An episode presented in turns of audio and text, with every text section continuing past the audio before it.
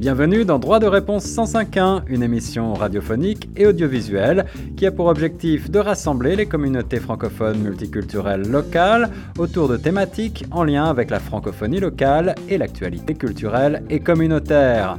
Cette initiative est rendue possible grâce au Fonds canadien de la radio communautaire. Pour participer à nos débats ou à nos quiz droit de réponse 105.1 ou pour plus d'informations, veuillez appeler le 416 599 2666 ou écrivez-nous à direction à commercial. Eh bien, bonjour à toutes et à tous. Bienvenue sur les ondes de choc FM 105.1 et sur euh, nos pages des médias sociaux YouTube et Facebook en version vidéo. Ici Guillaume Laurent avec aujourd'hui une belle table ronde virtuelle pour parler euh, d'un sujet économique avec euh, des spécialistes en la matière. On parle de fuite des capitaux en Afrique à l'occasion de la publication toute récente d'un livre qualifié par notre correspondant économique Prime De véritable bombe politique. Il s'agit de On the Trail of Capital Flight from Africa, The Takers and the Enablers, euh, un livre qui euh, pourrait se traduire en français par Sur la piste euh, de la fuite des capitaux d'Afrique, bénéficiaires et facilitateurs. Et pour aborder ce sujet qui euh, est issu d'une très longue recherche de plus de 20 ans, euh, des années 70 à 2018, et qui porte sur différents pays d'Afrique, eh bien, j'ai le plaisir aujourd'hui d'avoir en ma présence euh, eh notre correspondant Prem Nyamboya, économiste et ancien banquier, notamment à la BAD en Afrique et dans plusieurs pays d'Afrique, et l'auteur du livre, Léonce Ndikumanan, euh, qui nous a fait l'honneur de sa présence. Également autour de la table virtuelle, nous avons euh, Monsieur Athanase Karayenga, euh, journaliste indépendant à Lyon, en France, qui va également euh, prendre la parole, je crois, sur ce sujet ô combien sensible et chaud dans l'actualité. On en parlera aussi tout à l'heure. Et puis, pour finir, Monsieur Amadou Sissé, euh, ancien de la Banque mondiale à Washington, qui va euh, pouvoir nous éclairer également sur euh, ces problématiques. Messieurs, bonjour et merci de vous joindre à moi sur les ondes de Choc FM. Bonjour, merci beaucoup pour l'occasion. Merci beaucoup pour l'invitation. bonjour, merci de la rencontre. Merci à vous, ravi d'être avec vous. Alors, ce livre, On the Trail of Capital Flight from Africa, je le disais en préambule, Prime, tu l'as qualifié de bombe politique. Euh, parce que euh, c'est un, livre qui, euh, qui met en lumière avec des chiffres et une analyse très précise, une méthodologie, tu le dis dans ton résumé, très rigoureuse, un, problème qui est systémique en Afrique, que l'on connaît, dont on parle régulièrement dans les médias, mais ici, eh bien, appuyé par une très longue recherche, eh bien, elle permet de voir sous un jour tout différent, beaucoup plus euh, probablement beaucoup plus concret, beaucoup plus euh, réel.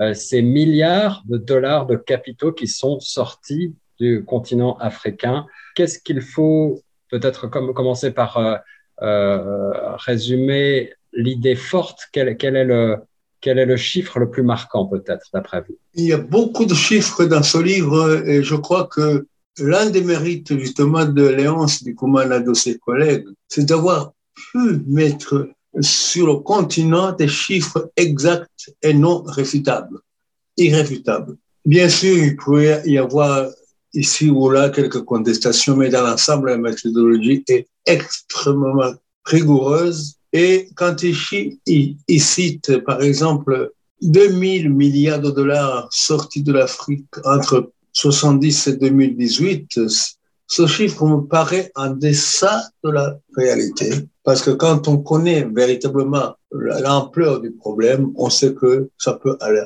plus loin. Léonce, vous avez, je le disais tout à l'heure, euh, travaillé pendant plus de 20 ans sur ce sujet, une recherche qui vous a amené dans différents pays d'Afrique.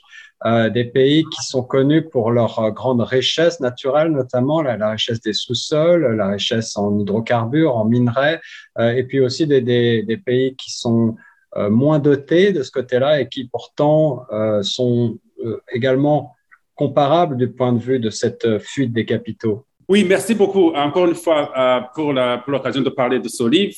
Et comme mon ami Prima dit, c'est un livre qui met en exergue un phénomène qui est devenu pour le moment incontournable, incontestable, dans le sens où, quelle que soit l'analyse, quelle que soit l'approche qu'on prend, dans l'analyse de la situation financière de l'Afrique, de ses échanges avec le reste du monde, systématiquement, les chercheurs trouvent que l'Afrique donne plus au monde qu'elle ne reçoit du monde. C'est-à-dire, il y a plus de fonds qui quittent l'Afrique que qui sont supérieurs aux fonds qui entrent en Afrique. Dans notre analyse, par exemple, on trouve que l'Afrique de capitaux euh, représente à peu près 60 milliards de dollars par an en moyenne. Et ça, c'est beaucoup plus que l'argent que l'Afrique reçoit en termes d'aide, qui est autour de 40 milliards, c'est beaucoup plus que ce qu'elle reçoit en, en, termes de,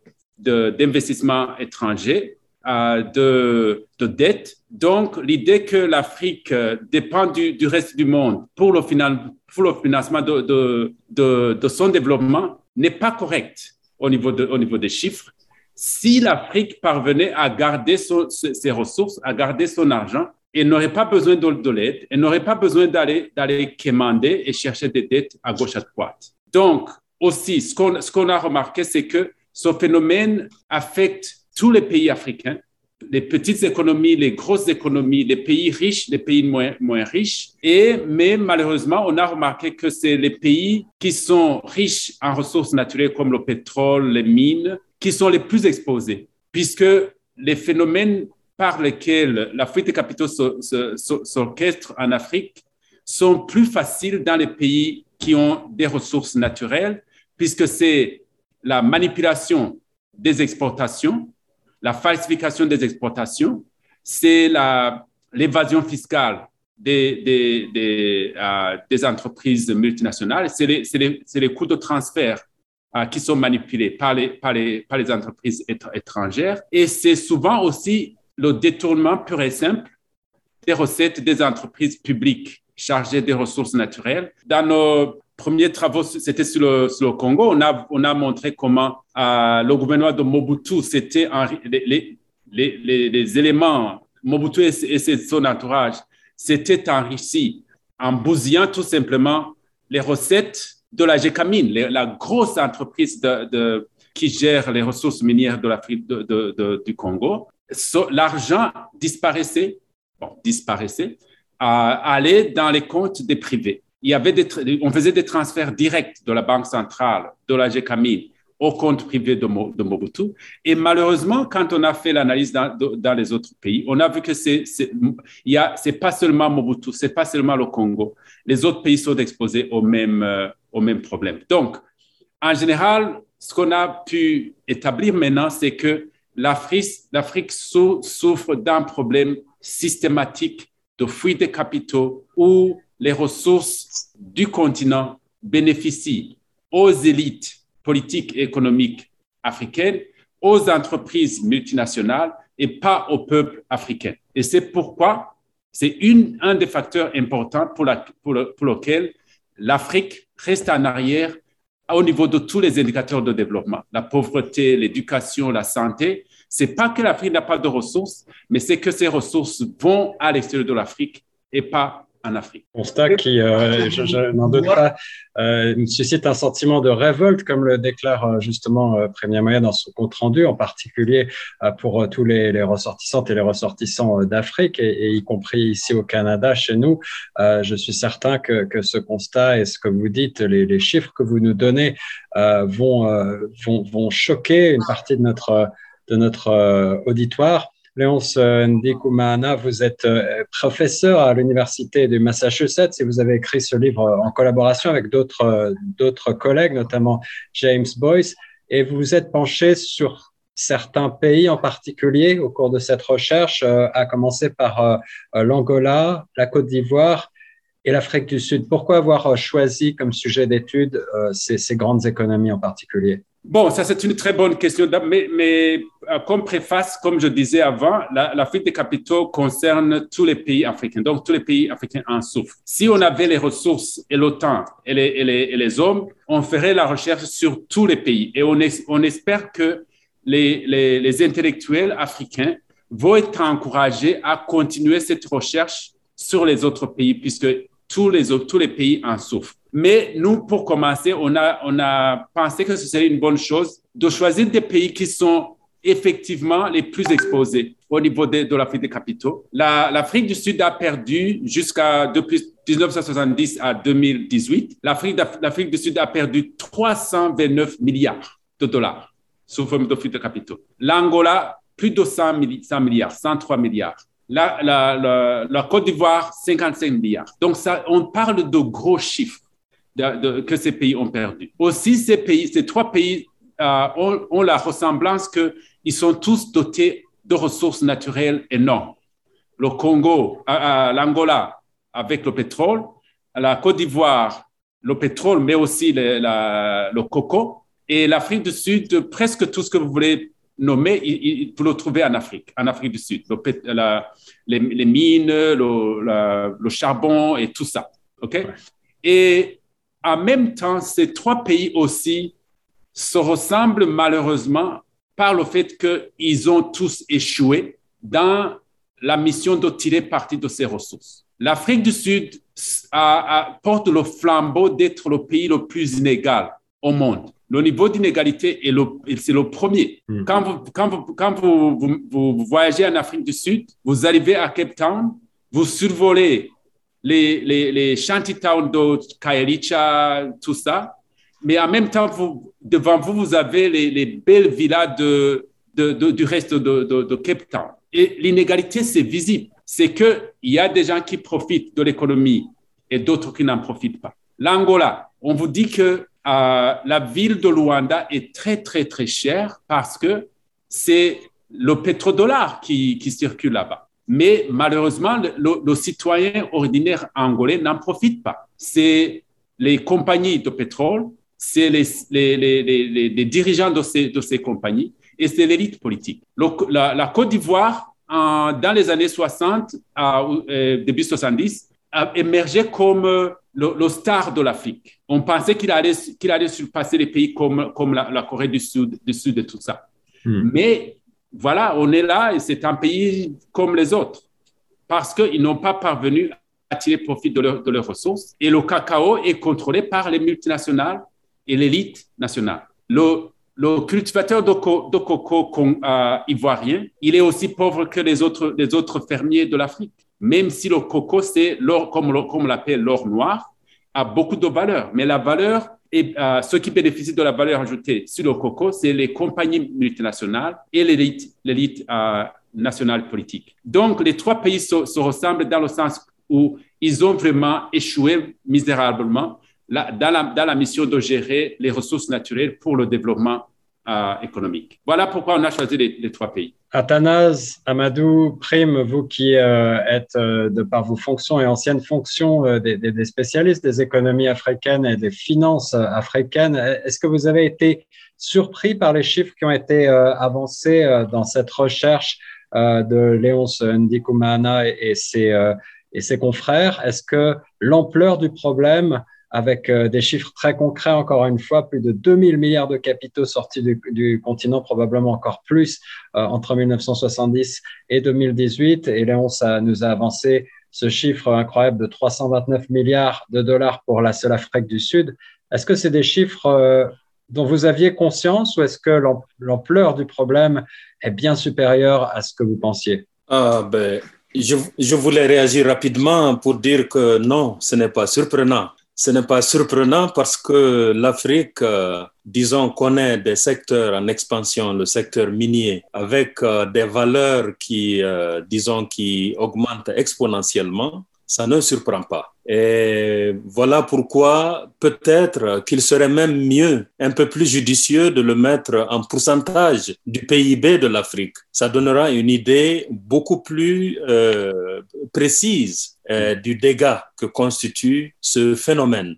Et un autre point que je voulais euh, apporter, c'est réagir par rapport au mot introductif de Léonce que ce que l'Afrique donne est supérieur à ce qu'elle reçoit. Voilà une phrase qui euh, donne une idée de ce qui est, l'enjeu ici. Cependant, ça a besoin de certaines euh, précision. Et la raison pour laquelle je fais ces observations, c'est que un travail aussi minutieux et aussi important a besoin d'être connu dans toutes ses facettes. Et cela euh, fera justice au long travail qu'a fait Léonce, mais aussi va répondre à l'attente des Africains qui sont frustrés que leur continent a autant de choses à offrir, mais avec tant de possibilités qui lui échappent. Voilà pourquoi je voulais dire l'Afrique donne plus qu'elle ne reçoit, il faut le qualifier. Il faut le qualifier parce que l'Afrique donne volontairement plus qu'elle ne reçoit et c'est une bonne chose. L'Afrique exporte.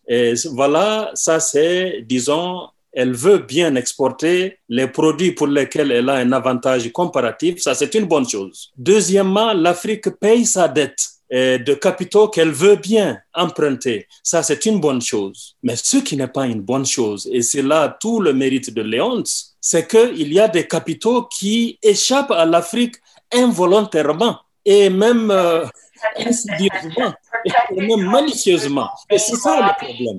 Alors donc, euh, voilà pourquoi je voulais préciser la précision des mots euh, va augmenter si l'enrichissement que nous aurons des leçons que nous offre ce travail-là. Donc voilà une première réaction que je fais.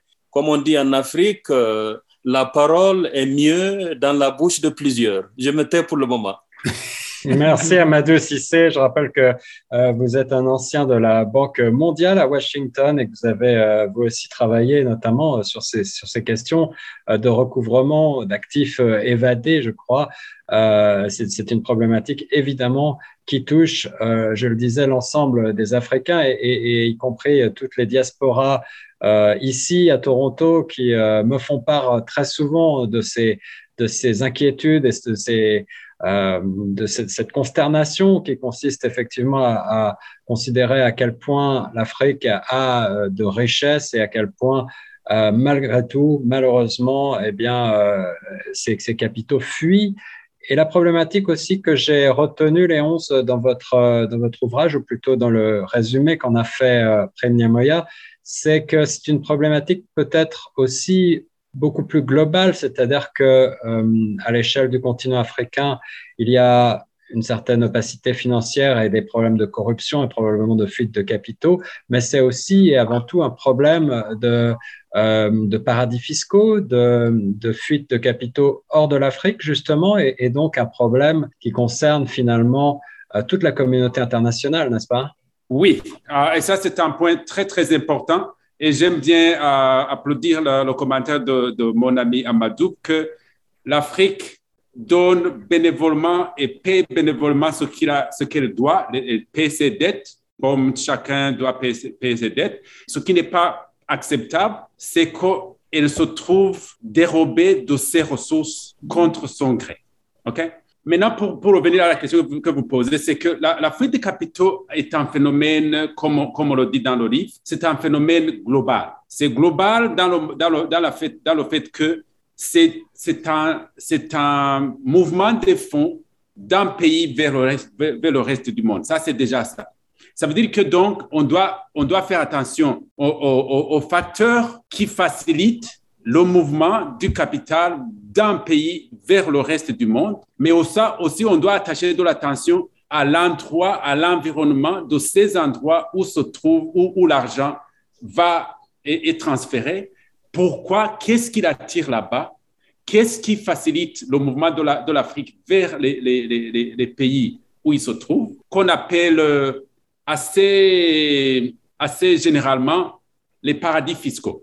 Et ici, j'aimerais préciser qu'en fait, ce qu'on appelle les paradis fiscaux, ce ne sont pas des paradis d'abord. Ensuite, ce pas des, des, îles euh, exotiques des tropiques. C'est les marchés financiers du, des pays développés. C'est New York, c'est Paris, c'est Amsterdam, c'est Londres, c'est ça.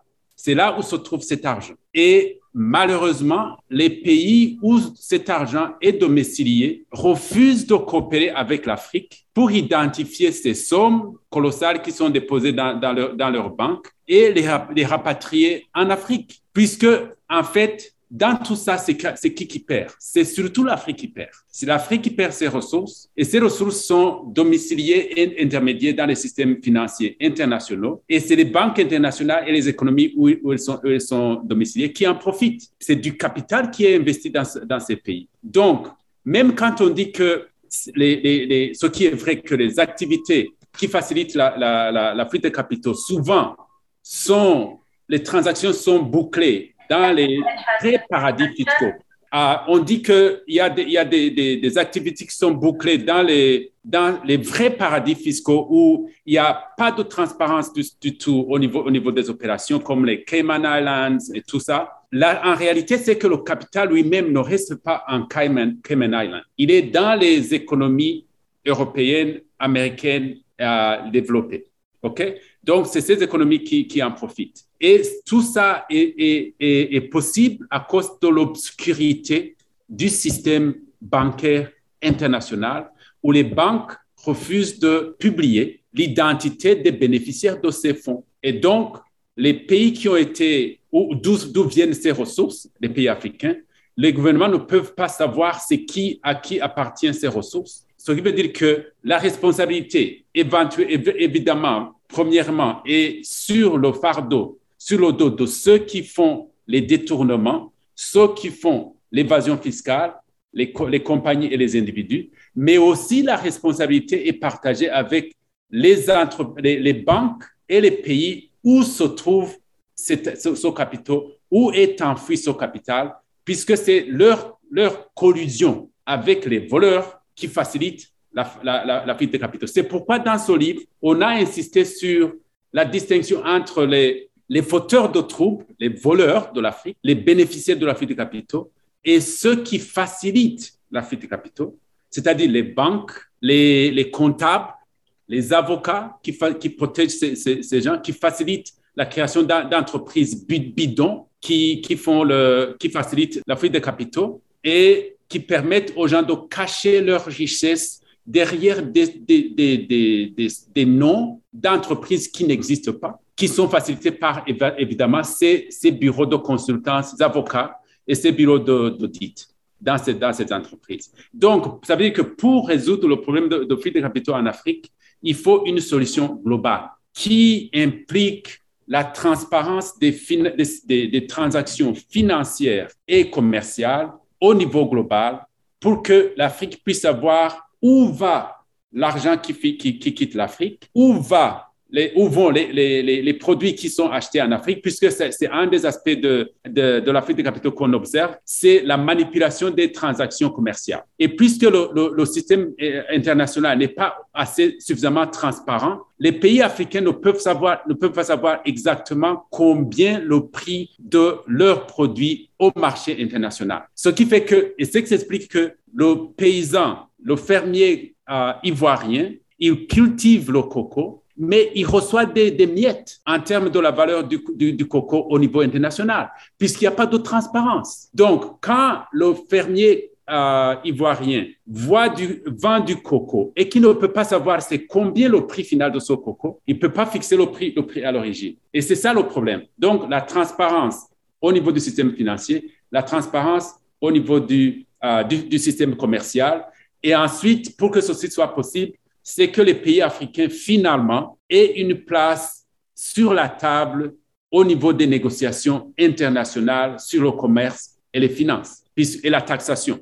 Vous savez que ces domaines sont, tellement cruciaux, que les pays développés ont décidé de monopoliser ça. Et les débats et les décisions, malheureusement, se, font au niveau des clubs. Les clubs de 7, les clubs de, de 20 et tout ça. Et l'Afrique n'est pas invitée là-dedans, alors que c'est elle qui paie les frais. Donc, la transparence, mais aussi avoir donné à l'Afrique une place autour de la table des négociations sur les questions critiques comme la taxation, le commerce et les finances. Merci. Voilà un problème, euh, un problème global donc avec ces euh, facilitateurs, comme vous les appelez, euh, qui bénéficient également de l'évasion de, de, capitaux d'Afrique et qui font tout, je pense, pour ne pas rendre le système plus clair. Des facilitateurs qui se trouvent partout dans le monde, en Afrique comme dans les pays développés. et vous l'avez dit, et je crois qu'en la matière, le Canada ne fait pas exception à la règle malheureusement et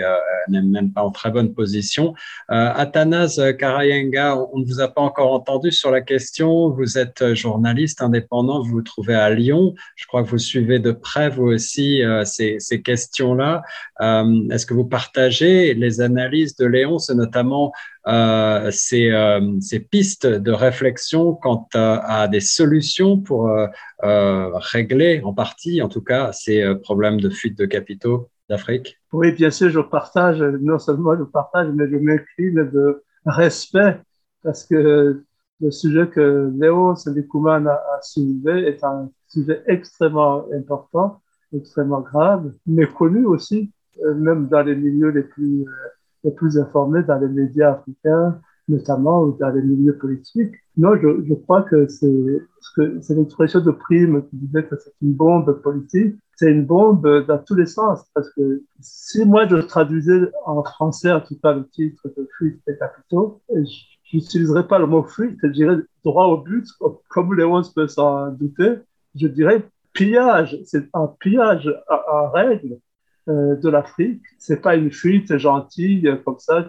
euh, à la sauvette, les, les capitaux bruit. Non, c'est une volonté politique partagée par les Africains, par des groupes internationaux, par euh, des pays étrangers. C'est du pillage organisé. C'est une, complicité de mafieux.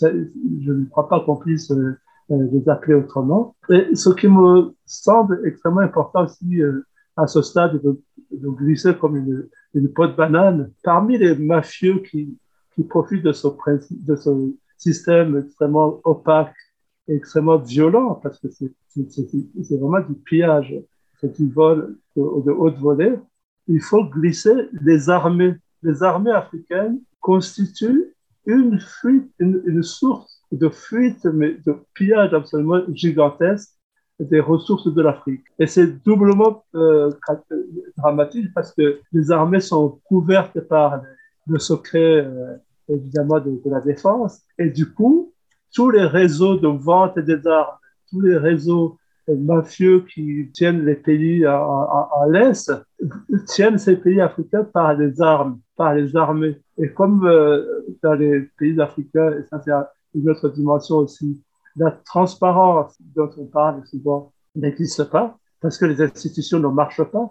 Il n'y a pas de séparation des pouvoirs entre nos gouvernements, nos parlements, les armées ne rendent compte à personne, absolument à personne, et, euh, et les députés, les sénateurs, cela coule douce, euh, et touche des émoluments et n'exige absolument aucune transparence dans, les dépenses de l'État. Et donc, il y a manque de transparence parce que les institutions sont à parce qu'il y a des mafieux qui pénètrent par tous les, tous les créneaux euh, possibles et imaginables, et notamment le créneau de l'armée.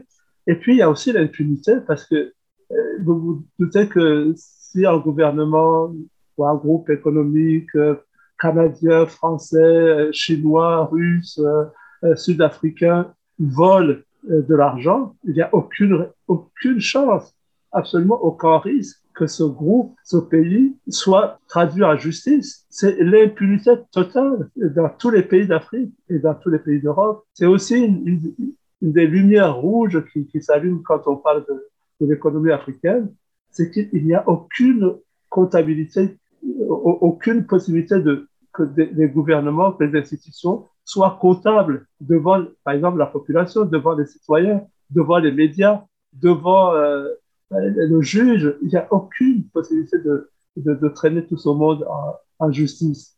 Et ça me fait penser aussi à, je vois le débat ici en Europe, notamment les GAFAM, les, les, les grands groupes euh, euh, de l'Internet qui ne payent absolument pas d'impôts, ou si peu. Et c'est pas au Swaziland, hein, c'est pas au Burundi, ils ne payent pas des impôts, ou si peu en France, en Allemagne, en Grande-Bretagne, donc des pays qui ont les moyens économiques, intellectuels, bancaires de, de, faire payer les impôts à ces grands groupes.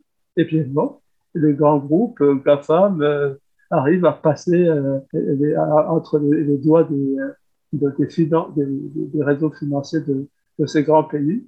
Et donc, en, résumé, le, sujet est extrêmement important, il est explosif, il soulève des problèmes de transparence, de transparence politique, parce que il ne faut pas s'imaginer que s'il y a des complices, plutôt s'il y a des corrupteurs, il y a des corrompus, et les corrompus sont souvent nos amis africains, nous les Africains. Nous sommes absolument pas à plaindre dans le sens où euh, nous ne sommes pas victimes, nous les Africains, dans cette, dans cette histoire. Nous sommes co-auteurs de grands crimes économiques. Je, dis nous, en sachant évidemment que le, fermier qui, qui, ivoirien qui cultive le, cacao euh, n'y est pour rien.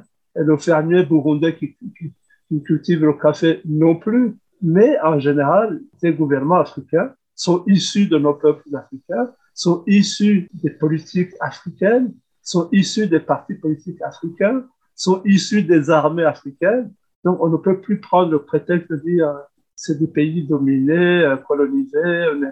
Non, les Africains sont absolument comptables et responsables de ce fiasco gigantesque, de ce pillage des, capitaux africains. Et malheureusement, encore une fois, je, vais terminer là-dessus, dans l'impunité la plus totale. un problème très, très complexe, en effet. Merci pour cette analyse, Athanas Karayenga. Alors, euh, pour préciser, euh, les Africains responsables, euh, pour ce qui est de leurs élites ou, d'une toute petite partie, en tout cas dirigeante, qui, qui a tendance effectivement, à travers un, vaste système international, à faire fuir ces capitaux d'Afrique, il est bien entendu que les Africains dans leurs ensembles euh, ne, ne, bénéficient pas des retombées économiques qui, euh, qui devraient être euh, celles de leurs pays respectifs, de, de grandes richesses qui euh, leur échappent. Et, et c'est aussi ça le, le, gros problème, c'est le manque de réinvestissement euh, et, et, cette fuite donc des capitaux à l'étranger et le fait que ces capitaux euh, ne bénéficie pas malheureusement à, la population, mais à une toute petite partie, euh, finalement un pourcentage infime euh, de la population. Prime Niamoya, devant ce constat un petit peu déprimant par certains aspects qu'on nous a dressés, tu, tu, conclus en, en, envoyant un message peut-être plein de révolte, mais aussi plein d'espoir, en, appelant les, peuples africains à se mobiliser euh, pour lutter ensemble contre la corruption des élites, justement, politiques, euh, qui euh, nous appauvrissent. C'est, ta phrase. comment est-ce qu'on peut s'y prendre? Quel message envoies-tu à, toutes les diasporas africaines de par le monde et ici chez nous à Toronto en particulier? Et le mérite justement de ce livre, c'est de pouvoir ouvrir les yeux à la jeunesse africaine. Parce que ceux qui sont proches du pouvoir savent déjà ce qui est écrit dans le livre. Moi, personnellement, je sais que ces choses-là se passent, quand je dirigeais une banque dans mon pays. Mais c'était toujours sous le sceau du secret. Mais le grand public ne sait pas. Alors, le grand mérite, justement, c'est que le livre de Léonce va mettre les, points sur les i. C'est un peu comme le personnage d'Albert Camus, l'homme révolté. Il y a de quoi se révolter, se révolter devant ce pillage à grande échelle. 2000 milliards 329 milliards de dollars sortis de l'Afrique du Sud, 55 milliards de, Côte d'Ivoire entre la période 1970 et 2018, 103 milliards entre euh, la même période. Il reste encore des je, je souhaite que chaque pays d'Afrique puisse faire cet exercice et je crois que nous serons ébahis parce que j'avais demandé à mon ami Léonce qu'on avait fait un oubli sur deux grands pays qui s'appellent le Nigeria et le Congo en matière de corruption qui sont absolument les champions, malheureusement.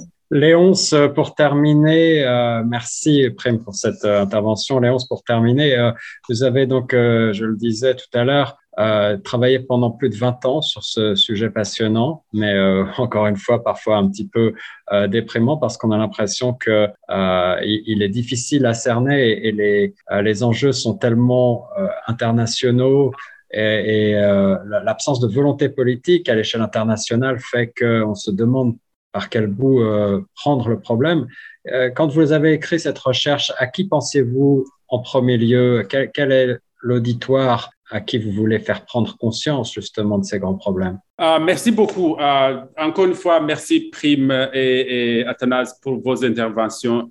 Et effectivement, ah, j'espère que le livre sera une inspiration aux jeunes Africains qui sont en Afrique, ceux qui sont dans, la, diaspora, de, dans la diaspora, de, s'informer sur ce qui se trouve, ce qui se passe dans leur pays, puisque en définitive, comme je, l'ai dit et je, continue à le dire, les, les peuples africains sont des, sont des, peuples laborieux. Quand je vais, quand je rentre chez moi, je regarde dans les, dans les villages, dans les, dans les petites villes et tout ça Bujumbura, les gens travaillent dur. Donc, à 5 heures du matin, les gens sont au travail, ils travaillent dur dans leurs champs, dans leurs entreprises et tout ça. Et malheureusement, tu vois pas le, fruit maximum n'arrive pas à se, matérialiser puisque la valeur ajoutée de leur travail disparaît et s'évapore dans la fuite des capitaux et l'évasion fiscale et tout ça. C'est le capital qu'on n'arrive pas à accumuler en Afrique, qui, c'est ça qui fait mal. Donc, j'aimerais que les jeunes Africains s'imprègnent de cette réalité et voient comment l'Afrique et dérober de ces possibilités de développement. Et c'est leur avenir qui est compromis. Et donc, euh, nous joignent à réfléchir sur les moyens de pouvoir arrêter ce phénomène et pouvoir prévenir la fuite des capitaux, puisque l'Afrique, il appartient aux jeunes. Nous, on a fait ce qu'on a, qu'on a peu, les, les, tout ce, sur le programme, ils ont fait leur carrière en essayant de, se creuser la, tête, de travailler dur. Et on a fait ce qu'on a pu faire. Mais maintenant, c'est la jeunesse de prendre en main la destinée de l'Afrique. Et il est important que ne tombe pas dans les mêmes erreurs que les, nos dirigeants ont, ont, commises dans le passé, de penser leur, leur bien au lieu de penser au bien de la nation, au bien de l'Afrique. OK? Puisque si l'Afrique était capable de, mobiliser ses ressources et de, les utiliser pour, euh, aux fins du développement, elle a beaucoup plus de ressources que tous les autres continents. Donc, ça serait le continent numéro un en termes de développement dans, tous les domaines. Donc, c'est ça. La première, euh, le, premier euh, destinataire de, notre message, c'est les, jeunes Africains.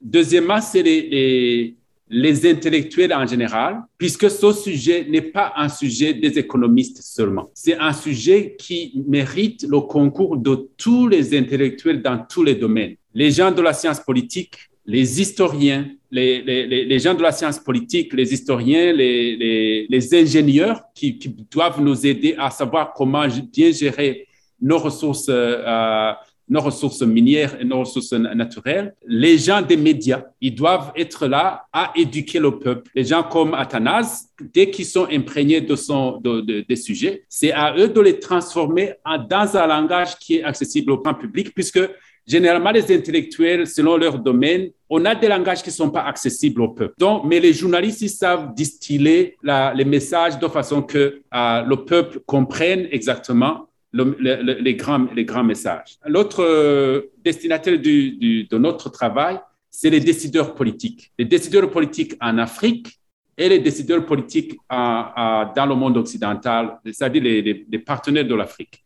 Au niveau de l'Afrique, on, sait que les pays africains, sont, on a déjà célébré beaucoup de décennies de, des indépendances, mais il, faut vraiment qu'on montre qu'on est, qu'on est indépendant, qu'on a la maîtrise de nos économies. Donc, il appartient aux dirigeants euh, africains de démontrer réellement qu'ils peuvent maîtriser la destinée de leur économie, la, destinée de leur pays, et de voir comment, établir des stratégies de gestion dans un monde, dans un mode gagnant-gagnant avec les partenaires privés qui exploitent les ressources naturelles. Donc, l'Afrique est ouverte pour le, pour donc Africa is open for business. L'Afrique est ouverte pour, le, pour le business. Mais elle, est ouverte pour un business qui bénéficie à l'Afrique aussi. Donc, on invite les entrepreneurs étrangers de venir investir en Afrique, mais il faut que l'Afrique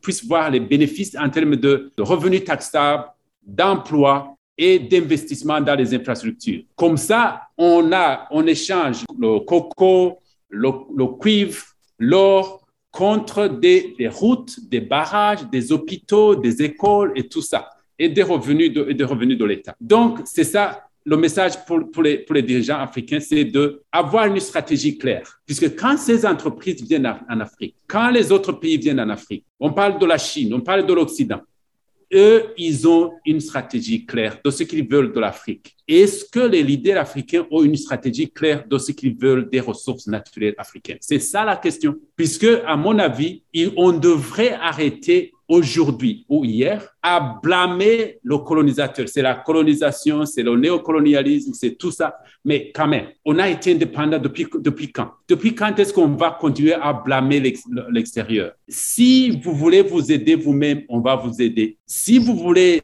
comme chez nous on dit, si vous voulez détruire votre maison, on vous prête les outils pour détruire ça. Donc, l'Afrique aussi, a, les, dirigeants africains ont aussi une responsabilité à, faire en sorte que on arrête ce pillage. J'aime bien le terme utilisé par, par Athanas, qui est le pillage organisé systématique des ressources naturelles. Et l'Afrique, les, dirigeants africains doivent dire non. On en a assez. Maintenant, c'est à l'Afrique de bénéficier de ces ressources. Le message aux dirigeants des pays euh, partenaires de l'Afrique, les pays de l'Occident, les pays des, pays, émergents comme la, Chine, l'Inde, la Corée, tout ça, c'est d'être effectivement honnête dans le projet d'aide au développement, c'est-à-dire aider l'Afrique à s'aider elle-même. Une aide, c'est ça ce que je dis toujours dans mes cours de développement, une bonne aide doit finir. Un pays qui a bien utilisé son aide doit éventuellement émerger de la dépendance de l'aide. Le fait que l'Afrique doit demander de l'aide, doit dépendre de l'aide pendant cinq décennies après l'indépendance, c'est que l'aide n'a pas été efficace. Et la responsabilité est partagée entre les bailleurs de fonds et l'Afrique. Donc,